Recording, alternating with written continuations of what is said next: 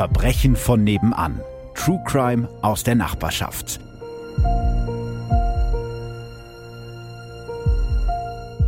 Servus, Grüezi und Hallo. Ich wollte jetzt mal hier die Ich dachte, Blues- du startest jetzt aber mit Hello, Hello, Hello. Nein, das darf ich nicht, weil dann kriege ich äh, Copyright und Oh. so von Ja, RuPaul. Das ist natürlich. Also viele, scheiße. viele Leute haben mir geschrieben nachher hier, das ist doch die Jacqueline von Bayern 3 True Crime, die das immer sagt. Das stimmt auch. Aber es ist trotzdem RuPaul-Zitat. Leute, Also. Also ein bisschen Bildungslücke hier und so. Ja, wie ihr schon gehört habt, ich brauche jetzt gar Stimmt, ich habe einfach reingequatscht. Wie. Komisch. Ralf ist bei mir. Hallo Ralf. Hallo. Wie geht's dir heute? Ich bin ein bisschen verkatert. Ach, guck mal. Ich auch. Das ist doch schön. Das sind gute Grundvoraussetzungen, um Um eine richtig tolle, eine Um richtig tolle Folge eine aufzunehmen. richtig gute Folge aufzunehmen. Yeah. Und das letzte Mal, dass ich so verkatert war, da warst du auch dran beteiligt. Da waren wir feiern. Da waren wir feiern und ähm, deswegen, bevor wir jetzt mit dem Fall loslegen, muss ich vielleicht noch einen kleinen Gruß loswerden. Ja, ich möchte jemanden grüßen. Aha. Den Sebastian Bielendorfer. Richtig, genau den. Weil nämlich Ralf und ich waren mit einem Comedian, sagen wir jetzt mal, dessen Namen wir jetzt nicht nennen, waren wir feiern, Er fängt mit B an und hört mit Ihlendorfer auf und waren in einem Club. Also in unserem Alter in den Club gehen ist auch nochmal eine andere Geschichte. Also die In waren, dem ich, Club war es auch spannend, weil das, glaube ich, wir haben den Altersdurchschnitt definitiv. Die waren alle gehoben. 18, ne? Also ja. ich habe mich ein Alle bisschen haben auch schlecht gefühlt. Perlenketten getragen. Ich glaube, das ist jetzt, Stimmt. das ist jetzt cool. Stimmt, aber das wollte ich eigentlich nicht erzählen. Also wir waren mit Basti in diesem Club und ein paar Leute haben ihn halt erkannt und wollten Fotos machen. Und dann kam irgendwann ein Typ zu mir, ja, und sagt, äh, Entschuldigung, äh, sind Sie Sebastian Bielendorfer? Sag ich natürlich, ja klar. Und dann hat er schön Foto gemacht für Snapchat. Genau, können wir mal ein Foto machen? Ja, und hat das äh, an all seine Freunde geschickt. Und wenn du das jetzt hörst, ich vermute, vielleicht heißt du Kevin. Äh, lieber Kevin, fühl dich gegrüßt von mir. Ich hoffe, deine Freunde haben dir das mittlerweile erzählt, dass ich nicht Sebastian Bielendorfer bin. Ich bin, ich finde, ich finde es, ich finde es immer noch ein bisschen witzig, wenn er sich so voll freut, dass er voll das Ja. Starfoto gemacht hat und dann war es Aber dann war es Da war es nur ich, ja genau. Aber ich meine, so, so ein großer Fan von Sebastian Bielendorfer, der nicht Sebastian heißt, kann er ja gar nicht gewesen sein, weil sonst Nee, hätte er ich gewusst. glaube, ich glaube tatsächlich, dass es einfach irgendwann durch den Club ging, dass Ja, er ja, da genau. war. Ja, ja. Und dann wurde wahrscheinlich einfach Ausschau gehalten nach irgendjemandem, keiner, ich weiß nicht mal mehr, was die Definition dann jetzt war, aber das fand Jemand, der lustig. berühmt aussieht. Jemand, der stimmt, genau, jemand, der dieses Star-Potenzial hat. Und da fiel dann natürlich die Wahl automatisch auf dich. Richtig. Also Grüße gehen raus an, an den äh, Kevin. jungen Mann. An- Wir glauben, dass er du Kevin wirst heißt. jetzt voll gehatet übrigens, weil du jetzt den Namen Kevin so in den Schmutz Nein, ziehst. er kann auch Adrian heißen oder Hans Hermann, das weiß ich Mhm. nicht. Also es war jetzt nur eine Vermutung, dass er Kevin hieß. Aber ne, Grüße sind erledigt, können wir Haken drunter machen. Ein kleiner Hinweis noch an dieser Stelle. Ich bekomme immer wieder Nachrichten von euch, in denen ihr fragt, warum hat der oder die die neue Folge schon gehört und ich nicht.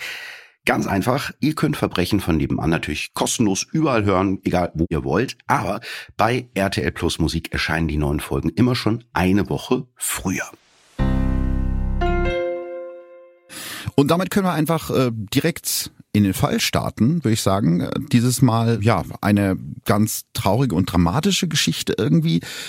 Inhaltswarnung, wie immer, in dieser Folge geht es um den Mord und den sexuellen Missbrauch an Mädchen und jungen Frauen und auch zum Teil um Suizid. Wenn ihr mit diesen Themen nicht zurechtkommt, dann überspringt diese Folge vielleicht besser. Ralf, trotz Katers, bist du bereit? Yes, let's go. Sehr gut. Ich versuche mich zusammenzunehmen. Es ist ein grauer Dienstagnachmittag, als sich die 14-jährige Silvia Gabriele Unterdörfel nach der Schule auf den Weg nach Hause macht. Silvia lebt mit ihrer Mutter und ihrem Stiefvater in Plauen, einer sächsischen 80.000 Einwohnerstadt nahe der tschechischen Grenze.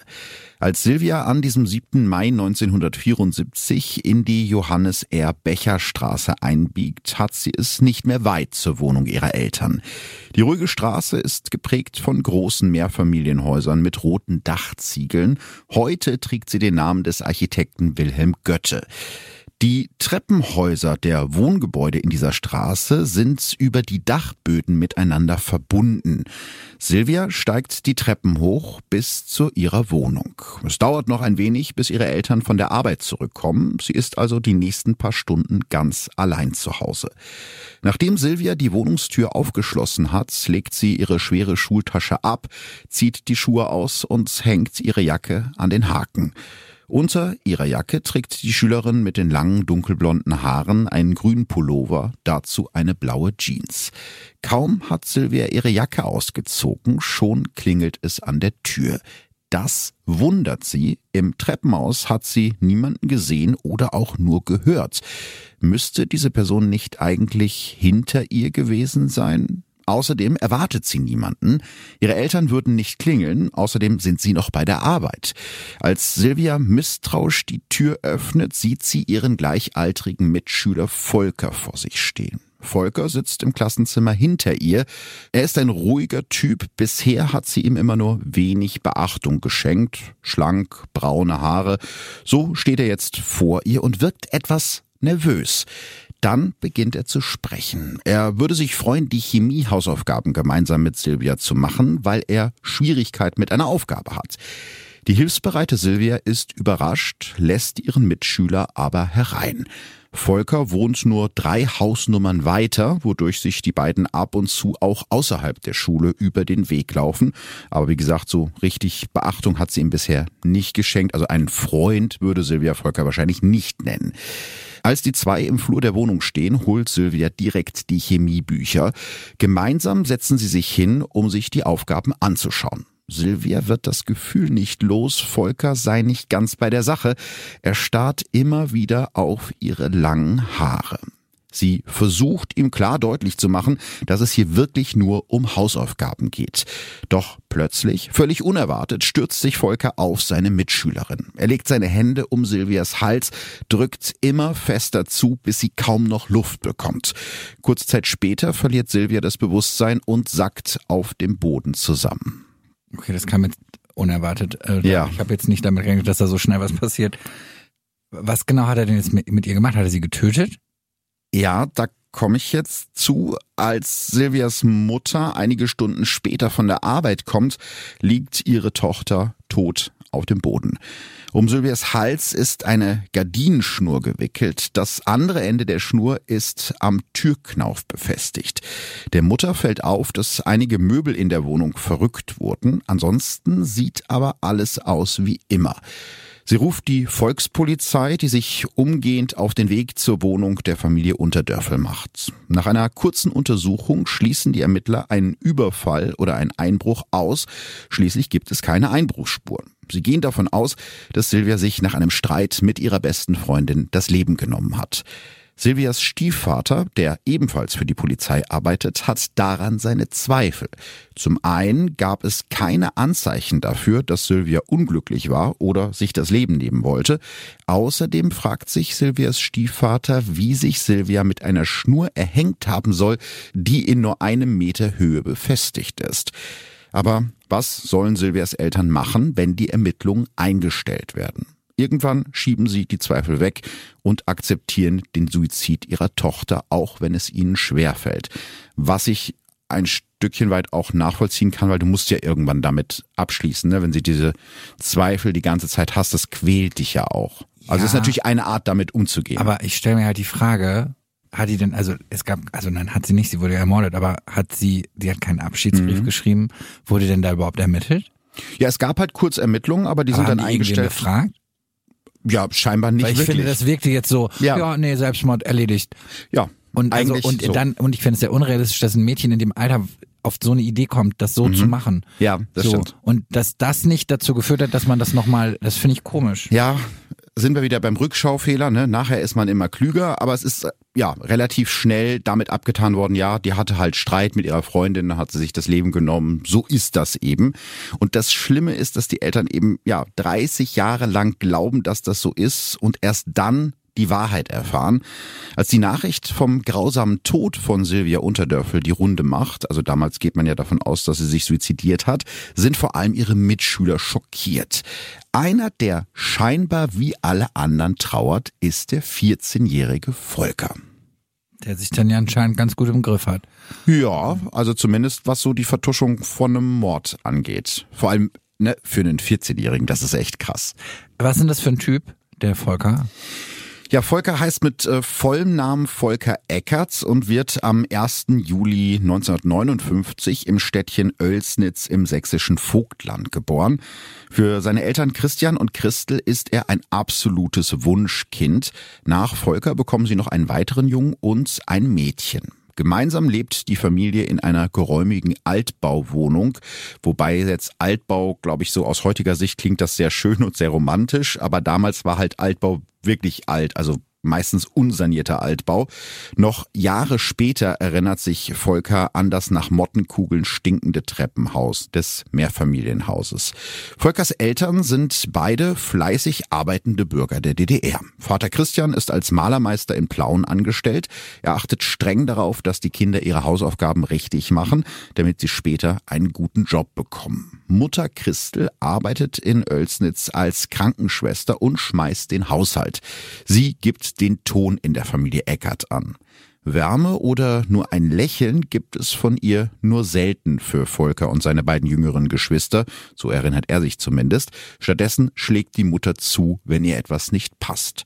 Und doch lässt sie Volker nachts in ihr Bett krabbeln, wenn er mal wieder einen Albtraum hatte und mitten in der Nacht schweißgebadet aufgewacht ist.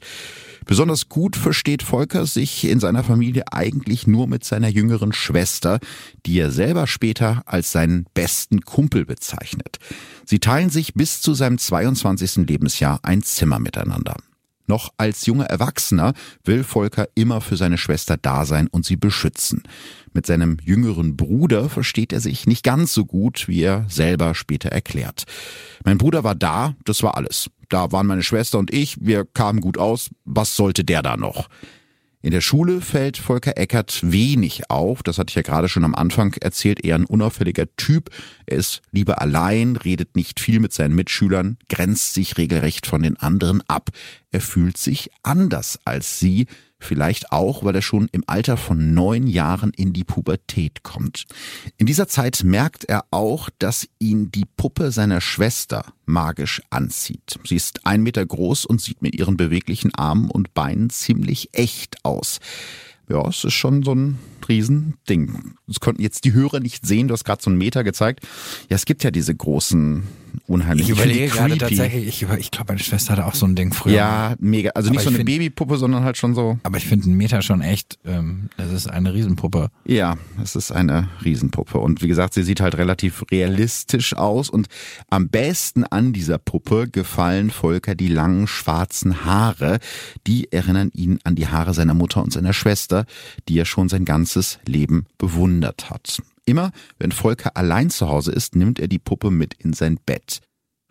Ja, man kann, glaube ich, sagen, dass Volker sehr früh dran ist, was die sexuelle Entwicklung angeht. Ich hatte ja gerade gesagt, mit neun kommt er in die Pubertät und mit zehn fängt er an, sich regelmäßig selbst zu befriedigen, eben mit Hilfe dieser Puppe, wobei er eben in diesem Alter komplett unaufgeklärt ist. Das heißt, er weiß gar nicht, was da gerade mit ihm passiert und was er da gerade eigentlich macht.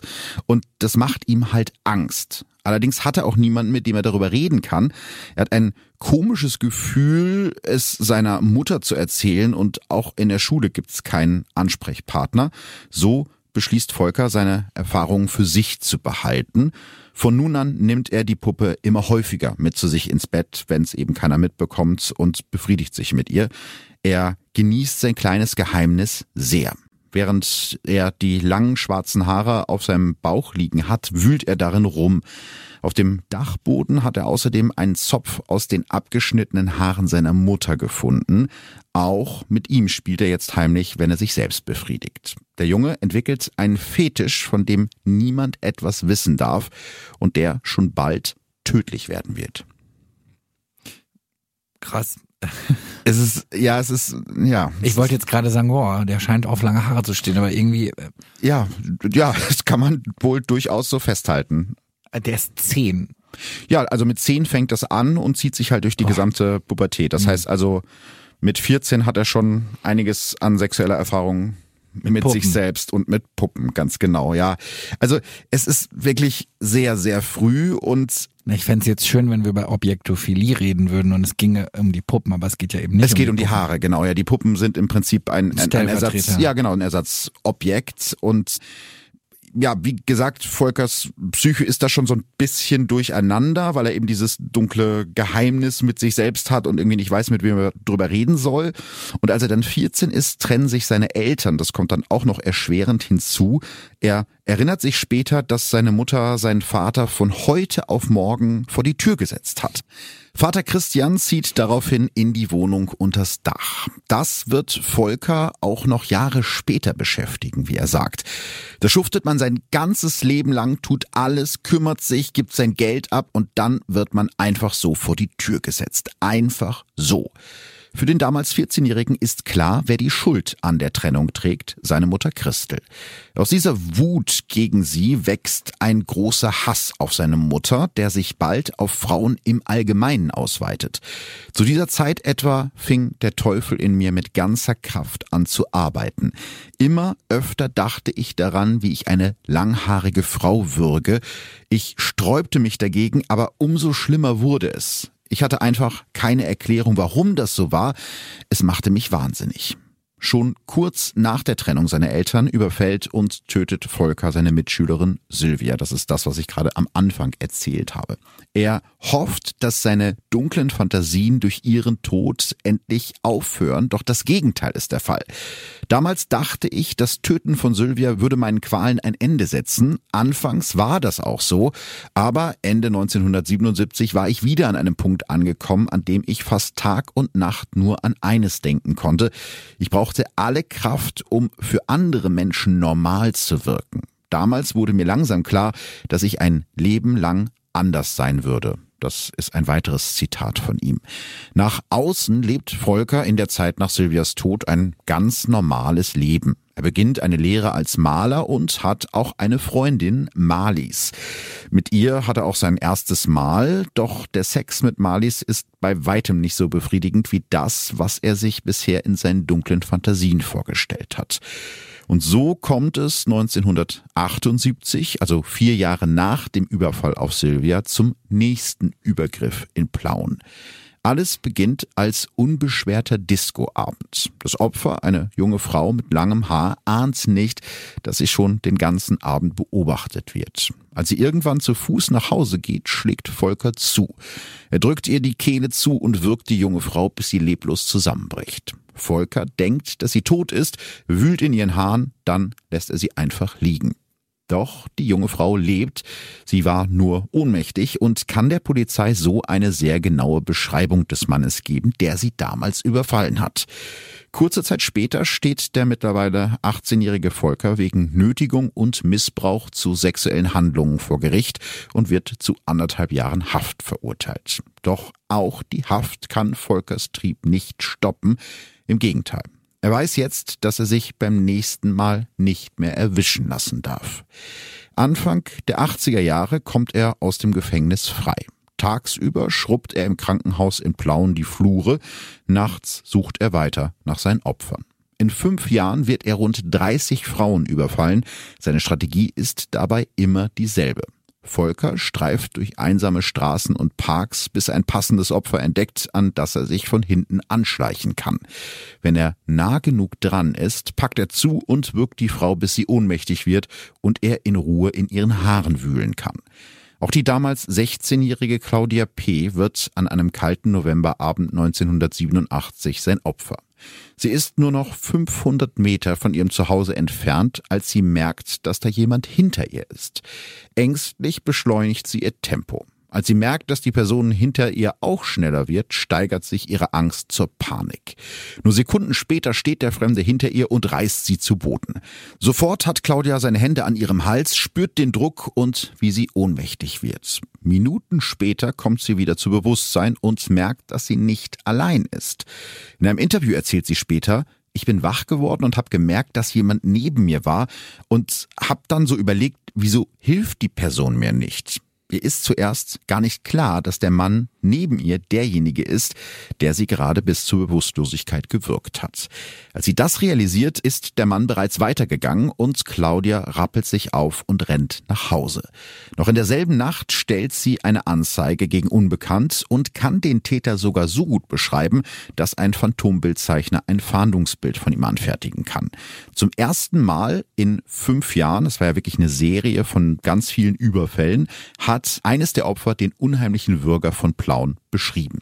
Aber ich verstehe das jetzt richtig. Zu dem Zeitpunkt geht es ihm darum, die Frauen zu würgen und mhm. da mit den Haaren zu spielen. Genau. Das Töten steht da noch nicht. Nein, also das, das Würgen hat auf jeden Fall eine wichtige Komponente für ihn. Also das, das gehört Aber für ihn dazu. Reicht. Genau, es reicht ihm. Er will eigentlich nur Macht haben über die Frau und mhm. ihre Haare anfassen. Und die soll bewusstlos sein, also nicht bei Bewusstsein sein. Aber mhm. sie müsste jetzt nicht tot sein. Das nimmt er natürlich in Kauf, dass das passieren kann. Ja, dachte er ja aber bei der es, ersten. Genau, auch. aber es geht eben nicht um das Töten an mhm. sich, zumindest zu diesem Zeitpunkt noch nicht. Kommen Sie ihm denn jetzt mit dem Phantombild auf die Spur?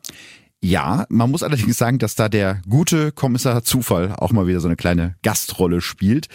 Volker Eckert hat kurz vor der Tat die Ausreise aus der DDR beantragt und macht sich deshalb am Montag nach seinem Übergriff auf Claudia P. auf den Weg zum Polizeipräsidium von Plauen, um seinen Reisepass abzuholen.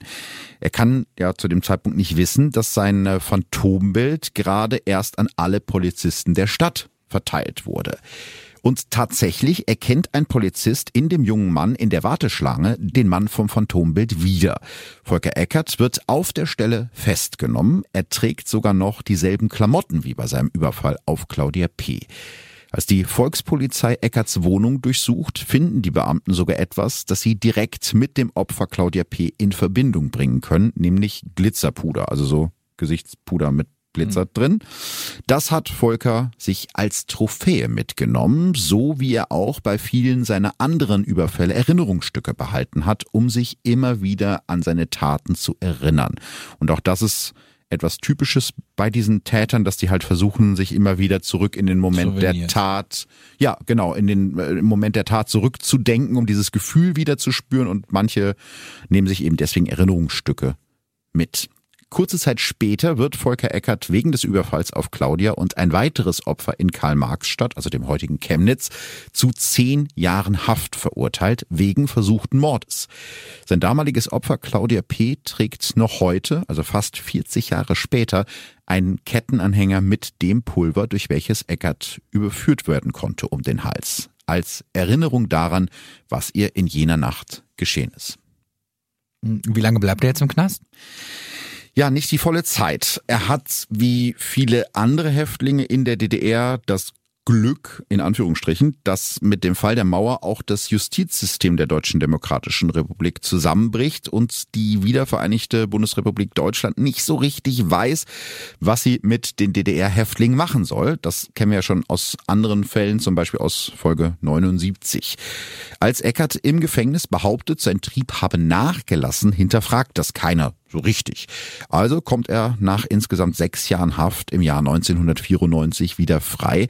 Damals ist er 35 Jahre alt. Er zieht in den Westen in die fränkische 40.000 Einwohnerstadt Hof. Dort wohnt mittlerweile seine geliebte Schwester mit ihrem Sohn, also seinem Neffen. Endlich kann Volker Eckerts also bei den Menschen sein, die ihm etwas bedeuten. Und das Leben in Hof hat noch einen weiteren Vorteil für ihn. Hier gibt es einen Beate Use Sexshop. Solche Läden waren in Eckerts alter Heimat DDR noch völlig undenkbar. Im neuen Deutschland gibt es sie an jeder zweiten Straßenecke. Bei Beate Use kauft sich Volker Eckert eine lebensgroße Sexpuppe. In seiner Wohnung setzt er der Puppe unterschiedliche Perücken auf und wühlt in den künstlichen Haaren, während er sich selbst befriedigt. Dabei schaut er sich Pornos an, die immer brutaler werden. Eckert weiß, dass sich die Technik seit seiner Verhaftung weiterentwickelt hat und dass die Ermittler von seiner letzten Tat seinen genetischen Fingerabdruck in der Datenbank haben. Er kann jetzt also nicht mehr so einfach wie früher in den Park spazieren und sich dort seine Opfer suchen. Ja, sehr schön, dass er so eine Weitsicht hat. Mhm. Was macht er denn als nächstes? Ja, er hat sich eine neue Methode überlegt und dafür nutzt er seinen neuen Job. Da kann er nämlich ganz ungestört seine dunklen Fantasien ausleben. Im Jahr 2000 fängt Volker Eckert einen Job als Lkw-Fahrer bei einer Spedition an, die Waren durch ganz Europa transportiert. In seinem Volvo-Lastzug fährt er jetzt durch Frankreich, Italien, Spanien, aber auch durch Tschechien, immer auf der Suche nach seinem nächsten Opfer. Wie gesagt, er weiß, dass sein DNA-Profil in Deutschland gespeichert ist, aber eben nicht in den Nachbarländern. Und er hat sich außerdem eine neue Art von Opfern ausgesucht, die es ja noch schwerer macht, ihm auf die Spur zu kommen. Vielleicht kannst du dir schon denken, was für Opfer er sich jetzt ausgesucht Prostituierte. hat. Genau, Sexarbeiterinnen vom Straßenstrich, die arbeiten oft alleine, kommen nicht aus der Gegend, wo sie arbeiten, haben also vor Ort oft keine Kontakte oder nur wenig Kontakte, keine Familie, die sie jetzt sofort vermissen könnte. Und sie müssen mit ihren Freiern oft auf abgelegene Parkplätze fahren, um ihren Job zu machen. Das BKA nennt Prostituierte deshalb eine Gruppe mit hohem Opferrisiko, was, wie ich finde, irgendwie falsch klingt, weil das schwingt ja so ein bisschen mit, dass die Frauen selber schuld sind wenn man sich so einen Job sucht, dann hat man halt ein hohes Opferrisiko. Ja, beziehungsweise ich finde, es klingt auch so ein bisschen, als müsste man das halt akzeptieren. Ja, genau. Es das ist halt ein bisschen ja. Schwund ist immer. Das finde ich halt schlimm. Ja, das stimmt. Also ich meine, es ist natürlich de facto so, dass Sexarbeiterinnen häufiger Opfer von Gewaltverbrechen und auch sogar Morden werden und dass diese Verbrechen sehr oft auch gar nicht aufgeklärt werden. Es gibt leider, ich habe versucht, was dazu rauszufinden, kaum verifizierbare Zahlen, weil Verbrechen an Prostituierten in der Kriminalitätsstatistik nicht gesondert ausgewiesen werden. Aber in Deutschland gibt es zum Beispiel die Seite Sex Industry Kills, die versucht, die Morde und Mordversuche an Sexarbeiterinnen anhand von Zeitungsartikeln zu zählen. Die kommen zum Beispiel allein in Deutschland im Jahr 2019 auf drei Morde und sieben Mordversuche an Frauen, die im Rotlichtmilieu arbeiten. Und das ist ja wahrscheinlich äh, wirklich nur die Spitze des Eisbergs. Aber wahrscheinlich natürlich auch extrem schwierig, mhm. da also weil ich stelle mir jetzt gerade vor, was könnte man tun? Okay, man erhöht die Polizeipräsenz, das würde ja dann die Klientel vergrauen, denke ich mal im Großen. Also würde das wieder woanders hinwandern, wo eben keine Polizei ja, ja. ist.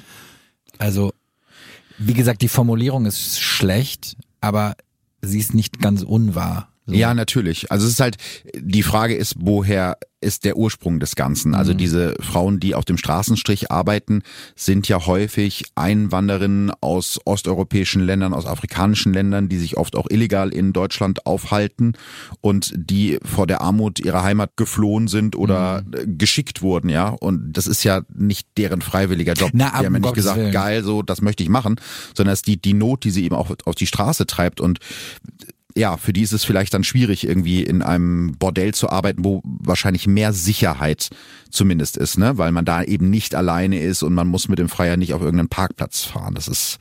Ja, ja. ich überlege jetzt aber gerade, was wäre jetzt die Konsequenz? Man könnte natürlich. Man müsste es verbieten. Ja, du könntest Sexarbeit verbieten, beziehungsweise also du könntest die, die, die Aussage, also den Ja. Straßenstrich, sage ich jetzt mal. Ja, das stimmt. Aber die Frage ist halt, ob du es damit komplett verhindern kannst oder ob du dann nicht auch die geordnete Sexarbeit, wie sie zum Beispiel in Bordellen stattfindet, ob du die dann auch in die Illegalität treiben würdest, weißt du? Naja, wenn man die lassen würde und man sagt nur der Straßenstrich wird verboten, also einfach Ja, um okay. diese sichere Umgebung zu geben. Ja, wichtig wäre ja auf jeden Fall, dass dann eben die Freier bestraft werden und nicht die Frauen, logischerweise. Ne? Ja, absolut. Also darum geht's mir jetzt auch gar Mhm. nicht, sondern es geht ja einfach nur irgendwie darum, ja, für so eine sichere Umgebung zu sorgen. Aber gut, das Ja. ist jetzt, glaube ich, ein Thema, das sprengt den Rahmen. Wer ist denn jetzt das nächste Opfer genau? Das nächste Opfer ist die 20-jährige Milena R. aus Bulgarien. Sie arbeitet als Prostituierte und zwar an einer Landstraße in der Nähe der spanischen Metropole Barcelona.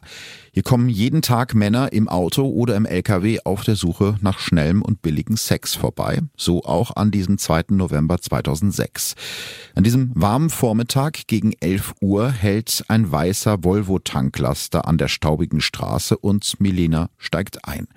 Der LKW rumpelt los und fährt in Richtung Süden, bis er auf einem einsamen Parkplatz in der Nähe des Dörfchens Hostalrik anhält. Der Fahrer zieht die Vorhänge in der Kabine zu und fragt Milena, ob er sie gegen einen Aufpreis fesseln darf. Sisi, antwortet Milena mit den langen dunklen Haaren, das macht dann 50 Euro extra. Als die Arme und Beine der jungen Frau gefesselt sind, hat sie keine Chance mehr. Routiniert kniet sich der fremde Mann auf ihren Körper und drückt ihr mit beiden Daumen den Hals zu. Als sie schon nicht mehr atmet, bindet er ihr ein Seil um den Hals, hängt sie in der Fahrerkabine auf und macht mit einer Polaroid-Kamera Erinnerungsfotos von der toten Frau, fotografiert sich unter anderem auch selbst, wie er die Leiche wirkt. Mit einem schwarzen Kuli kritzelt er später auf den unteren Rand eines der Polaroids. Milena, 20 Jahre alt, ich musste sie einfach erwürgen. Das Wort musste unterstreicht er. Danach geht der Lkw-Fahrer einfach seinem Job nach, als wäre nichts gewesen.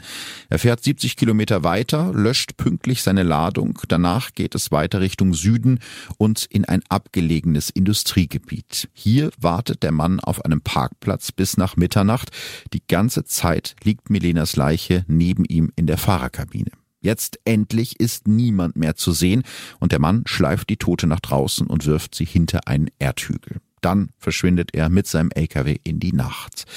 Doch so einsam ist dieser Ort nicht, also nicht so einsam wie er scheint. Schon am nächsten Morgen geht eine Frau mit ihrem Hund in der Nähe des Parkplatzes spazieren und findet die Leiche. Wie Müll lag sie da, wird die Frau später sagen. An der Schulter der Toten hängen noch die Reste von frisch abgeschnittenen Haaren. Sofort übernimmt die spanische Polizei die Ermittlungen und die Ermittler haben Glück. Ausgerechnet am Tag des Mordes hat ein Sicherheitsmann in dem Industriegebiet eine neue Videoanlage installiert, die er testen wollte.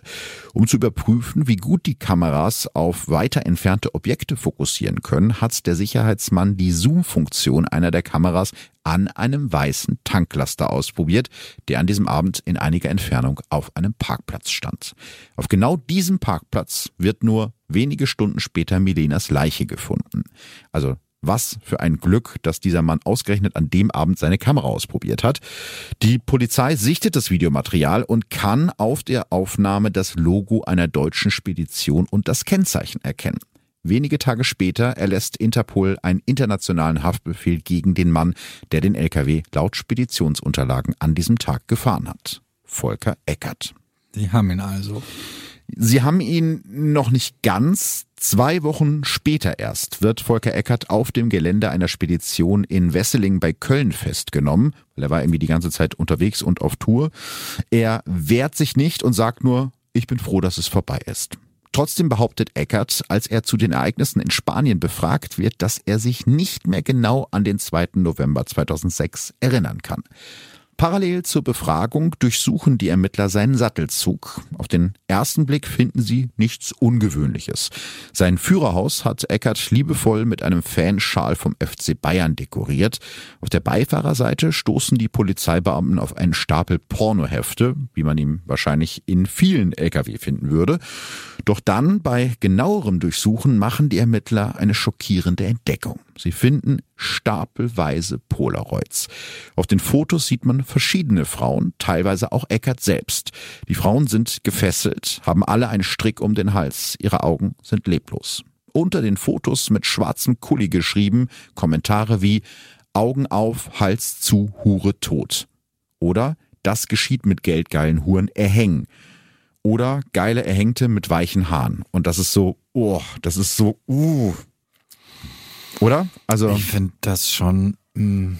Ja, also ich bin froh, dass ich kein Ermittler bin und dass ich sowas nicht direkt in den Händen halten muss und nicht direkt solche Ermittlungen durchführen muss. Vor allem was für, also damit hat er die Opfer ja eigentlich nochmal ja, geschändet. Absolut. Ja, das ist dieses, dieses absolute Degradieren, ne? das, das eine Frau als Hure zu bezeichnen und dieses, ja, sie hat es nicht anders verdient und das passiert mit dir so ganz, ganz schlimm, nachdem er sie ja, wie du gerade schon gesagt hast, er hat sie schon ermordet und dann ermordet er sie praktisch nochmal. Also es ist, ach, ja, also die Polizisten finden eben nicht nur Fotos, sondern auch Trophäen seiner Opfer, unter anderem sorgfältig zusammengebundene Haarbüschel. Auch die Haare seines letzten Opfers, Melena R., sind hier zu finden. Das heißt also, es gab noch deutlich mehr Opfer. Genau, das wussten sie dann spätestens, als sie die Fotos gesehen haben, und zwar viel mehr. Wie sich im Laufe der Ermittlung herausstellt, tötet Volker Eckert in seinen Jahren als Fernfahrer zwischen 2001 und 2006 mehrere Prostituierte an Europas Fernstraßen. Er findet seine Opfer in Frankreich, Spanien, Italien und Tschechien. alle sind weibliche Prostituierte mit weichen, langen Haaren. Sie sind unterschiedlicher Herkunft und haben äußerlich sonst nichts gemeinsam. Sein erstes ausländisches Opfer ist Sandra O. aus Kenia im Juni 2001 in der Nähe der französischen Stadt Bordeaux. Sandra wird wie auch Milena in Eckarts Sattelzug gelockt mit dem Vorwand, er wolle Sex gegen Geld haben. Damals hat er noch kein Seil dabei, sondern er wirkt Sandra mit einem Damenstrumpf. Nur vier Monate später, im Oktober 2001, folgt die 24-jährige Isabel M., eine spanische Prostituierte, deren Leiche bei Lorette de Mar gefunden wird. Im August 2002 ermordet Eckert dann eine 23-jährige aus Sierra Leone in der Nähe der französischen Stadt Troyes. Danach folgt eine Pause von mehr als zwei Jahren. Die Ermittler glauben, dass das daran liegt, dass sich unter den Sexarbeiterinnen herumgesprochen hat, dass ein Prostituiertenkiller auf den Straßen Europas unterwegs ist. Volker Eckert findet also wahrscheinlich in dieser Zeit einfach keine Frauen mehr, die alleine am Straßenrand stehen und dazu bereit sind, sich für einen Aufpreis fesseln zu lassen. Erst am 5. September 2004 schlägt der Lkw-Killer wieder zu. In der Kleinstadt Rezzato in der norditalienischen Lombardei ermordet Eckert eine 25-jährige Sexarbeiterin aus Ghana. Danach werden die Abstände zwischen den Taten immer kürzer. Am 1. März 2005 tötet Eckert die 27-jährige Russin Maja V. in der spanischen Provinz Girona. Knapp ein Jahr später stirbt dann die 28-jährige polnische Teilzeitprostituierte Agnieszka B. in der Nähe der französischen Großstadt Reims. Genau einen Monat später ermordet der Lkw-Killer dann sein letztes Opfer, Milena R. Und auch das war sehr bezeichnend. Man findet einiges über Volker Eckert und über seine Motivation, aber das Schwerste an der Recherche war tatsächlich zumindest ein bisschen was über die Opfer rauszufinden und deren Namen und deren Alter zum Teil rauszufinden und wo die ermordet wurden. Ja, und ich finde, das ist eben auch Teil des Problems, ne? Naja, dass man über glaube- die Opfer so wenig spricht. Ja, und weil es halt auch zu anonym ist. Mhm. Ich, was ich halt schlimm finde, ist, wie viele sind vielleicht einfach nie gefunden worden. Ja. Das und man darf ja auch nicht vergessen, bei diesen ganzen Opfern, das da hängen ja dann auch Familien hinter, ne? Vielleicht Kinder, die ihre Mutter verloren haben oder äh, Leute, die ihre Schwester, ihre Tante, wie auch immer verloren haben. Also das, das ist dann so, ja, und dann steht in irgendeinem Artikel, namenlose Prostituierten wurden Ich ermordet. finde, ja, und ich glaube, das, was ich daran gerade so schlimm Mhm. finde, ist, dass es ja auch die Auswahl war ja genauso anonym. Die Ja. waren halt zur falschen Zeit Ja. am falschen Ort. Ja. Ja. Was sagt denn jetzt sein Umfeld dazu? Du meinst, als er erwischt wurde und ja, jetzt genau. alle wissen, dass also er das war. alle, dass er da Ja, also die können das gar nicht fassen. Also Eckerts Nachbarn in dem Mehrfamilienhaus an der Oelsnitzer Straße in Hof kennen ihn nur als freundlichen und zuverlässigen Mann.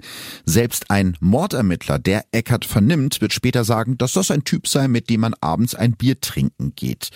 Und diesem freundlichen Typ müssen die Ermittler jetzt nachweisen, dass er ein Serientäter ist.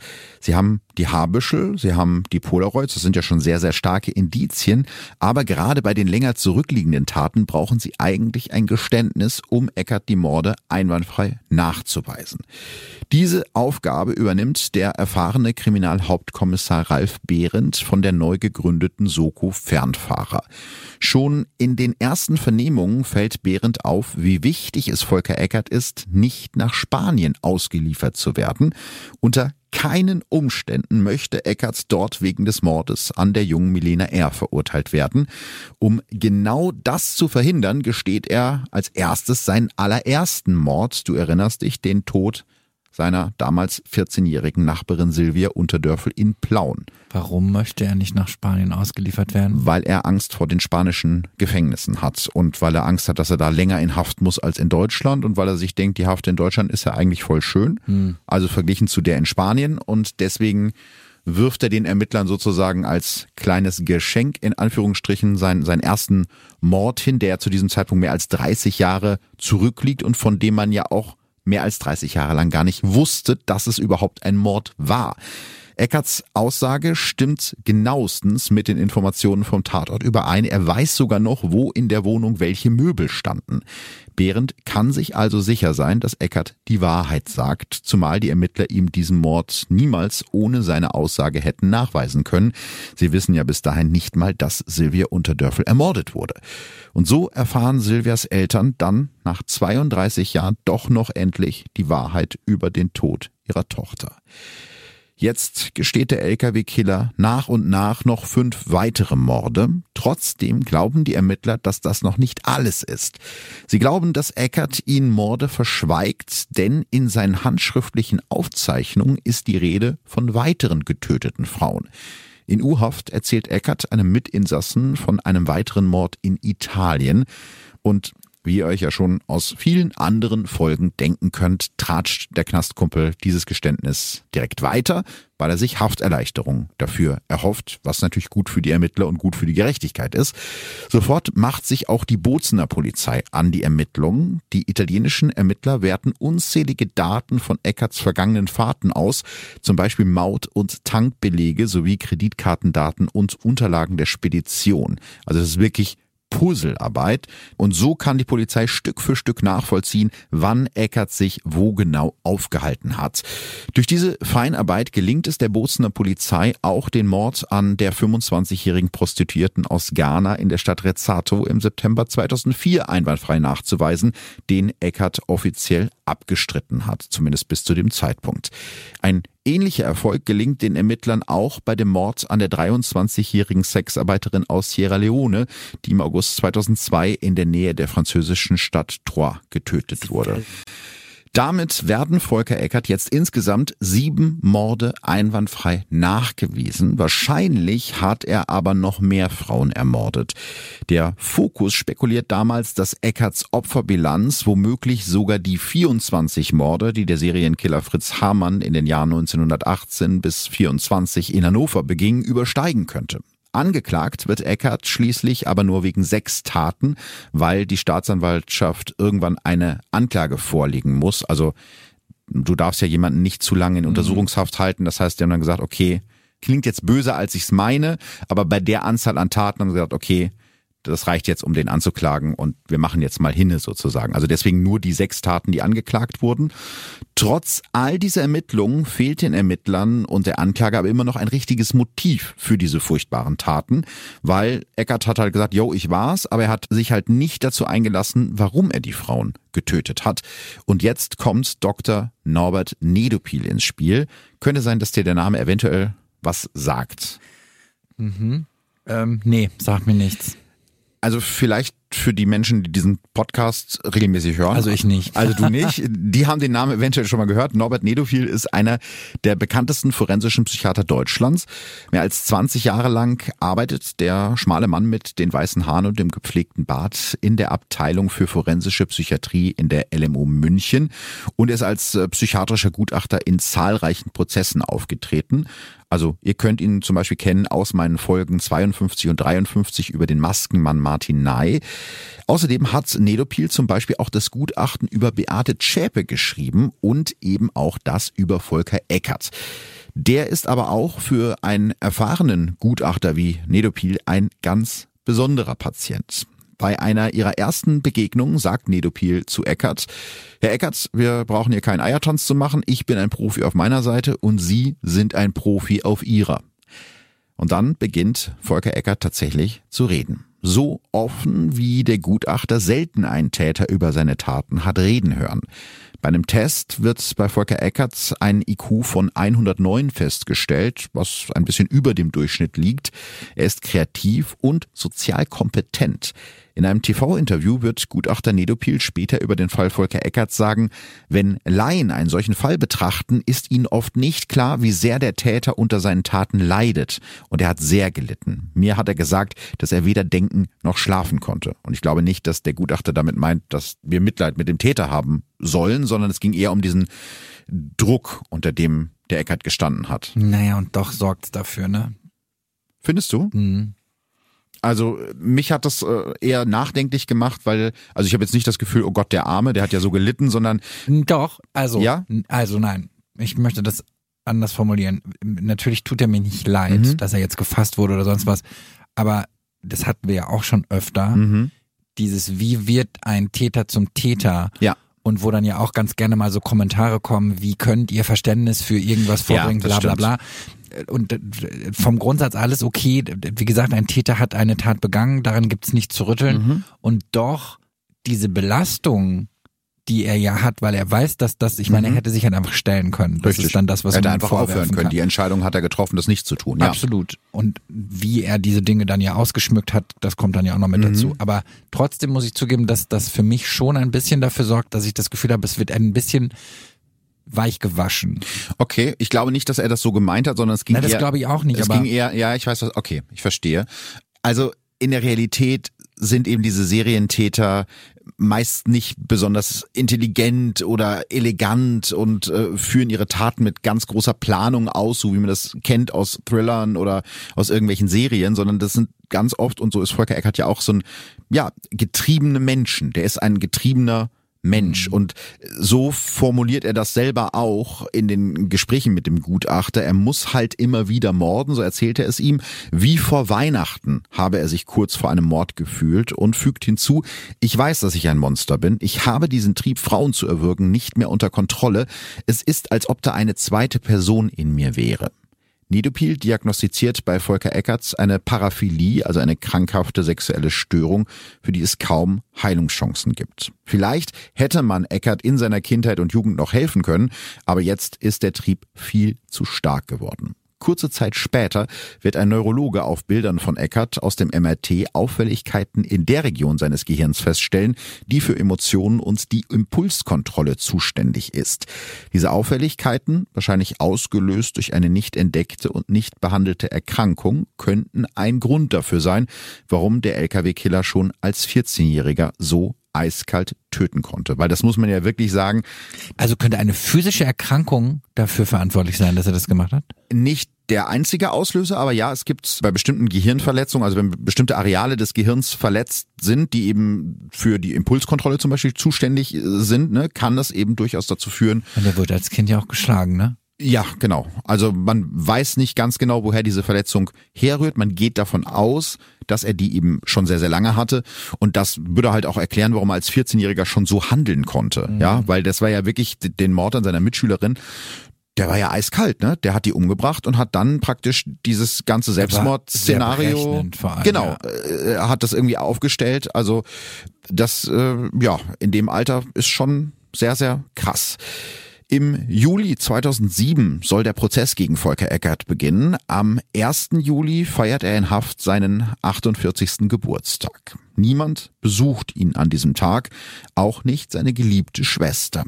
Die hat er seit seiner Festnahme nur ein einziges Mal gesehen, und zwar als sie ihm gesagt hat, dass sie nichts mehr mit ihm zu tun haben will. Seitdem reagiert sie nicht mehr auf seine Briefe aus der Haft. Damit hat Eckert den einzigen Menschen verloren, den er laut seiner eigenen Aussage je geliebt hat. Also wartet Volker Eckert an seinem Geburtstag im Gefängnis darauf, dass es dunkel wird. Dann knotet er zum allerletzten Mal einen Strick aus einer Gardine und er hängt sich in seiner Zelle. Und das ist eben auch der Grund, warum man einige Sachen in diesem Fall nicht so genau weiß, weil es eben nie zu einem Verfahren und zu einer Verurteilung gekommen ist. Weil sie dann die Akte schließen, weil Täter tot. Genau, gegen Tote wird nicht ermittelt in Deutschland oder wird auch kein Prozess gemacht.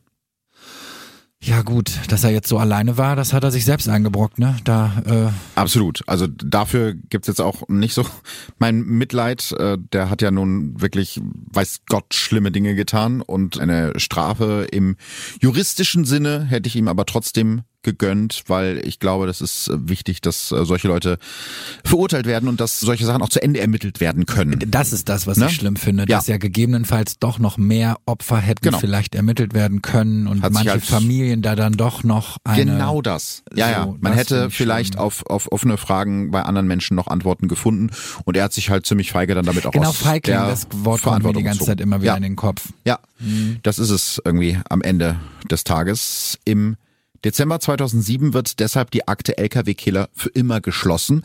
Zu diesem Zeitpunkt gehen die Ermittler davon aus, dass Volker Eckert wahrscheinlich nicht nur sieben, sondern mindestens 13 Frauen ermordet hat. Auch bei 37 versuchten Tötungs- und Körperverletzungsdelikten in der DDR gilt Eckert zu diesem Zeitpunkt als tatverdächtig. Also er hat wahrscheinlich noch viel mehr Frauen gewirkt als die Fälle, die damals mhm. äh, eben festgestellt worden sind.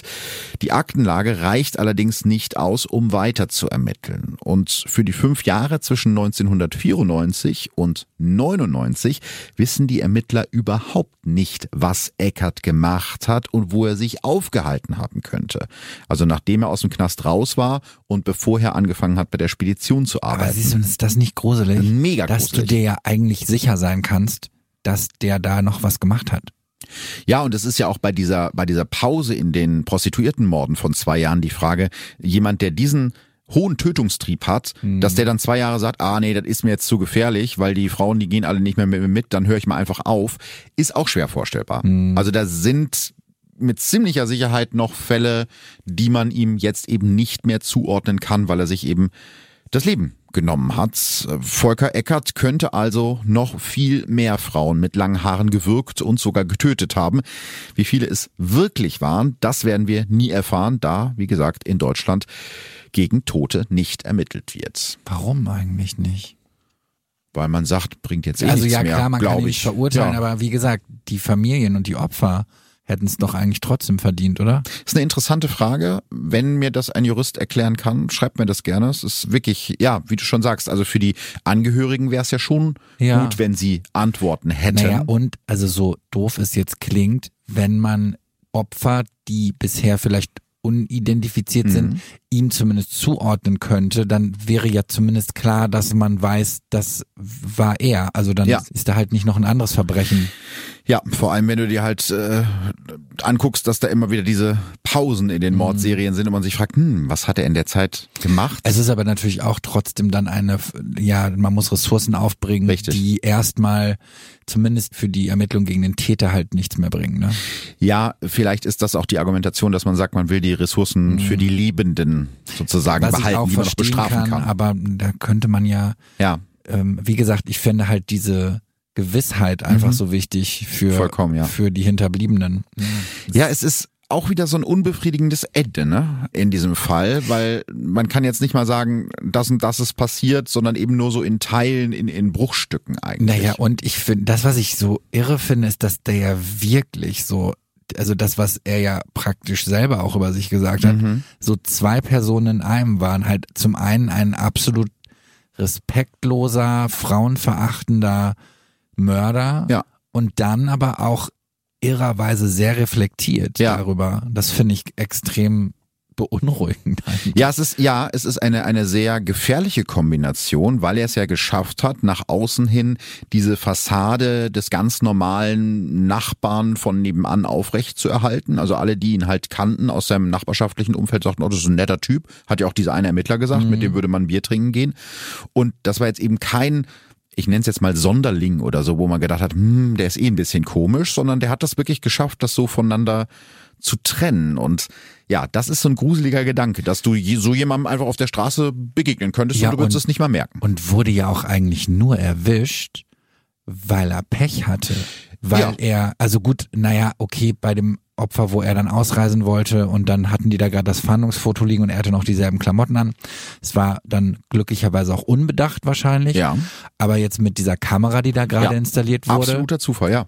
Dann wäre das ja wahrscheinlich nie rausgekommen. Wahrscheinlich also nicht. Zu dem, also zu dem Zeitpunkt halt eben nicht. Ne? Ja, weil es natürlich auch Morde waren in unterschiedlichen europäischen ja. Ländern und das connectest du ja nicht mal so schnell, nee. wenn was in Spanien war und was in Tschechien war und was in Italien war, wie du schon sagst. Also das sind natürlich auch Opfer, wo eben oft nicht so starker Druck der Öffentlichkeit drauf liegt. Das muss man leider auch naja, sagen, wenn Sexarbeiterinnen ermordet werden. Ja, und vor allem kommt es ja auch darauf an, wann werden sie überhaupt gefunden und genau. wie und wird das dann auch in diesem Fall zugeordnet. Ne? Richtig. Ne? Das kommt ja. dann ja auch noch dazu.